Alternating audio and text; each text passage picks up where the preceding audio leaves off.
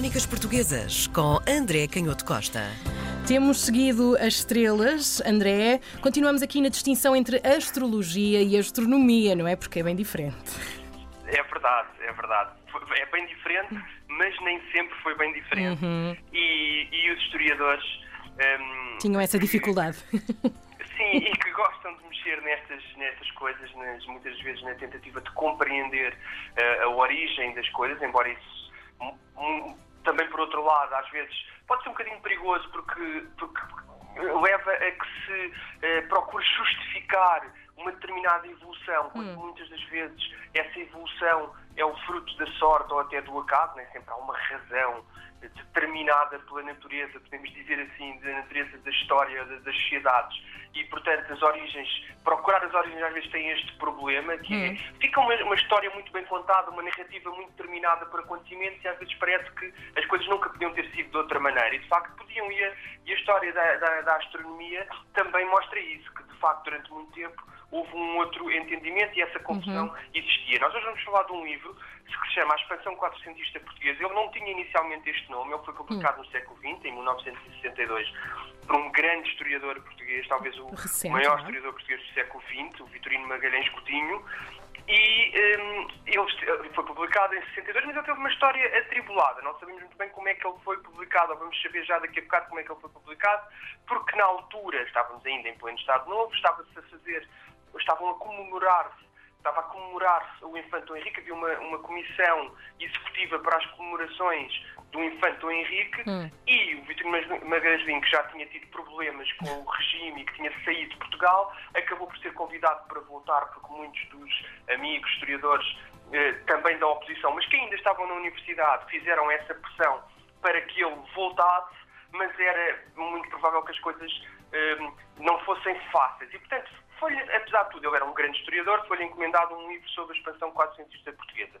E esta visão que ele tem da expansão quatrocentista portuguesa, que ele vai chamar panorama económico de, dos descobrimentos, mas que é, no fundo, uma visão, uma economia muito bem construída, ou seja, é uma visão muito profunda de, de como se processa esta, esta hum, expansão, esta, em alguns casos também a ocupação de territórios, mas sobretudo esta navegação para, para Sul e depois para o Oriente. Uhum. E ele vai precisamente às raízes da, da técnica de Navegação. navegar, uhum. Porque a corrente, na altura, mais dominante era a ideia de que os genoveses tinham sido muito uh, importantes ao trazer as técnicas de navegação do Mediterrâneo para a navegação oceânica. E o Vitorino Magalhães começa por dizer que uma coisa não tem bem a ver com a outra, porque aquilo que distingue a navegação oceânica, a uhum. navegação no alto mar, é a invenção do leme de charneira, a adoção da bússola, a, no fundo a utilização de portulanos e de cartas de marear, de cartas com, com rotas, com, com rumos, com a capacidade de fazer estimas de, das trajetórias marítimas e, sobretudo, eh, regimentos que, que, tinham, que estavam relacionados com a técnica de determinar a posição dos navios e aqui entram as estrelas. Uhum. E, portanto, o Masnazinho vai, vai tentar perceber melhor de onde é que vem essa técnica de conhecimento das estrelas. Primeiro também fala, obviamente, da bússola que vem da China, mas que na China havia umas agulhas magnéticas, eles conheciam o magnetismo e a orientação através do norte magnético com essas agulhas que, que, eram atraídas, portanto, por esse, por esse fenómeno físico, mas que não era exatamente a bússola, porque a bússola precisava ter uma roda uhum. com, uh, no fundo sobre a qual rodava aquela agulha, como nós Sim. sabíamos, e portanto era ligeiramente diferente. Okay. Mas ele vai seguir a trajetória dos conhecimentos sobre a astronomia. A evolução, e vai, não é? obviamente, dizer precisamente aquilo uhum. que para nós hoje é mais ou menos conhecido, mas que ao longo do século XX e sobretudo nos anos 50, 60, não era assim uma coisa ainda tão clara, uhum. que é a importância de, da tradição, obviamente, grega, da astronomia grega e eh, de, dos tradutores e, de, e dos um, filósofos árabes que recuperaram ao longo da alta Idade Média, da baixa Idade Média, recuperaram toda essa tradição da astronomia uh, também ainda da astrologia grega, dessa especulação à volta das estrelas, onde havia traços que nós diríamos científicos e outros menos científicos, e portanto estes filósofos árabes vão escrever muitos tratados, e nós hoje temos ainda na nossa língua essa, como sabemos, a marca a marca dessa, dessa rota cultural, não é? Uhum. Com os algarismos, a aritmética, os algarismos que, cuja determinação de algarismos árabes vem do nome de um, uh, de um escritor árabe, Al-Kharizmi,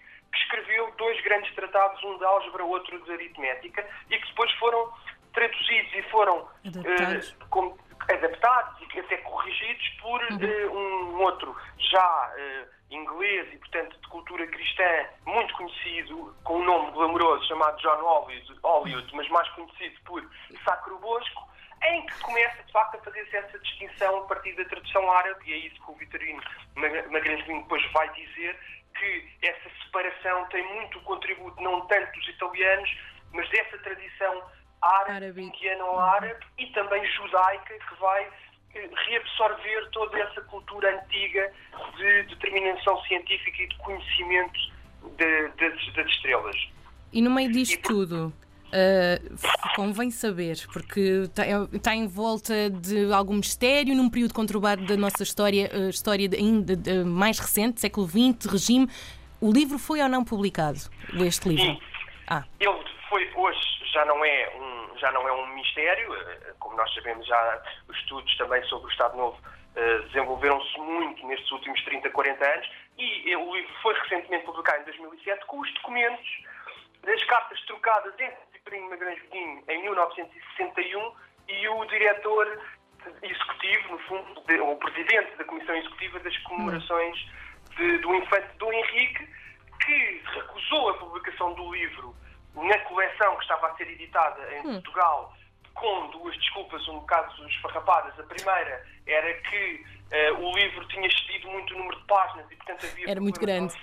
Era, era muito grande. E a, e a segunda, a de que o livro era muito... Não, não, não, não, não correspondia bem ao espírito de, das comemorações, que foi uma coisa que, obviamente, logo o, o Vitorino Magazininho, na resposta muito rápida, no dia a seguir, enviou uma carta ao Presidente a hum. dizer que não percebe uh, qual é que poderia ter sido o espírito, historiadores, o espírito, eh, quando lhe encomendaram o livro, era o espírito de procurar a verdade, Exato. ser rigoroso e não poderia ter sido outro espírito. A verdade é que o livro não foi publicado pela Comissão. Hum. Eh, ele devolveu o dinheiro, porque o Presidente tinha enviado bem, não vamos publicar o seu livro, mas vamos enviar 15 contos, 15 mil escudos, o que na altura era bastante hum.